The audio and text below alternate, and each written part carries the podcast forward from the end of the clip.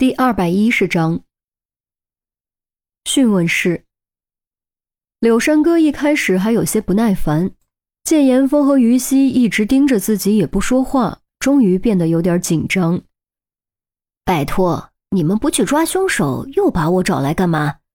我承认偷拍犯法，但我没传播啊，不至于真判我吧？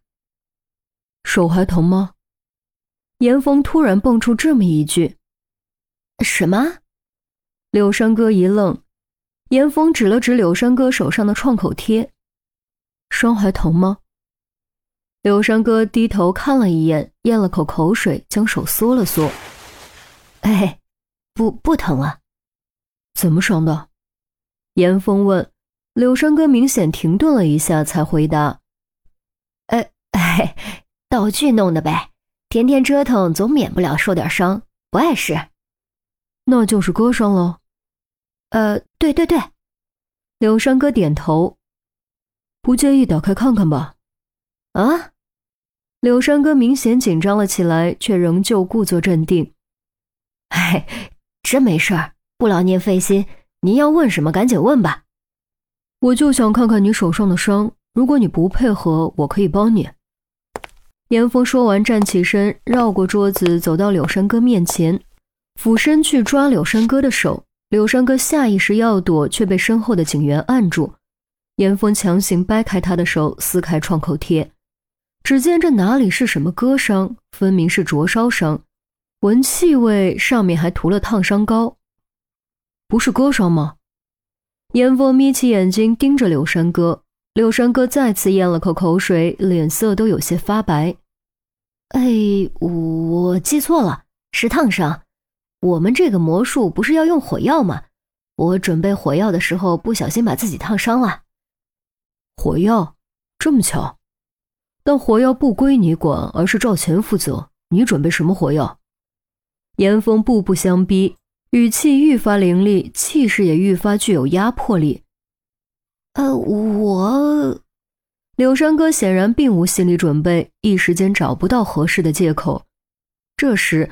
于西俯身将装在袋子里的凶器取出，也不说话，只是哐当一声拍在桌上，然后冷冷盯着柳山哥。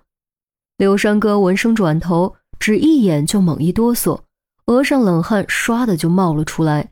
根本不用说话，他的反应已经出卖了他。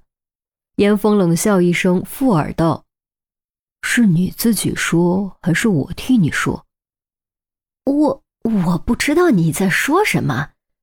柳山哥依旧顽抗，严峰直起腰，走到柳山哥身后，扶着椅背，压低声音：“你要知道，你坦不坦白，对我们来说其实没区别。既然我们找到了凶器，就能找到足够的证据把你送进去。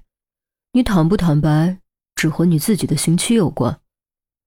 我没见过这东西，上面也不可能有我的指纹。”就凭我手上这点伤，你们不能把我怎么样。柳山哥一咬牙说：“是吗？看来你以为你擦得很干净。”严峰给于西使了个眼色，于西点点头，再次俯身拿东西。严峰站在柳山哥身后，扶着椅背，宛如等待执行的阎王判官。但你要清楚一点，等他拿出证据的时候，你就不算坦白了。等待你的，不出意外，应该是死刑，知道吗？刹那间，柳山哥全身紧绷，遍体生寒，感觉有无数条蛇缠在身上，动弹不得，连呼吸都为之停滞。他的双眼死死盯着于西，一眨不眨。这一刻，在他的感官中，时间好像变慢了，空气变得粘稠，耳边只剩下扭曲的嗡嗡声，但他的思维还很清晰。一条岔路出现在他的脑海中，左边代表坦白，右边代表继续顽抗。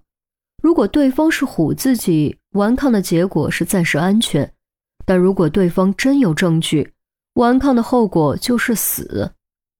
死，一个血红的大字突然间充斥整个视野，恍惚间仿佛真的看到了自己在枪口下脑袋变形飙血的画面。哎！眼看于西就要直起身，柳山哥终于扛不住压力，大喊了一声说：“我说，我说！”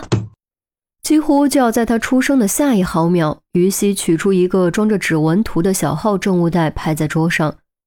看到这一幕，柳山哥汗出如浆，庆幸自己做出了正确的选择。他又哪里知道，严峰和于西真的是在唬他。凶器擦得很干净，没找到指纹。这枚指纹不过是吓唬人的道具罢了。于西嘴角掠过一抹笑意，似乎迅速收起，肃然道：“说吧，为什么要杀李莫迪？”“呃，我说，我什么都说。其实不是我要杀他，我也是被逼的。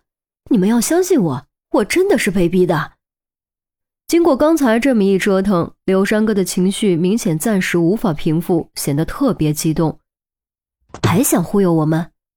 于西沉下脸，一拍桌子：“我说的都是实话，我敢对天发誓。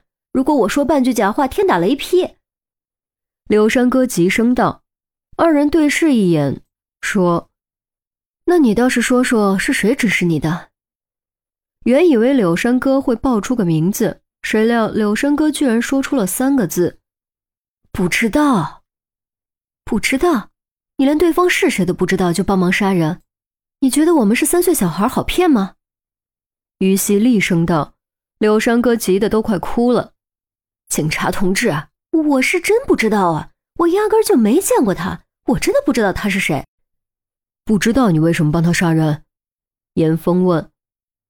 哎呀，事情是这样的，那天，柳山哥开始讲述。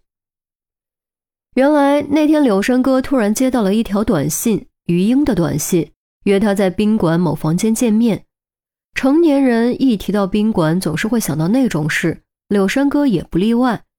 虽然他自己感觉有点不可思议，但还是按耐不住内心的期待，赴约了。结果到了宾馆，却发现约定的房间门没关。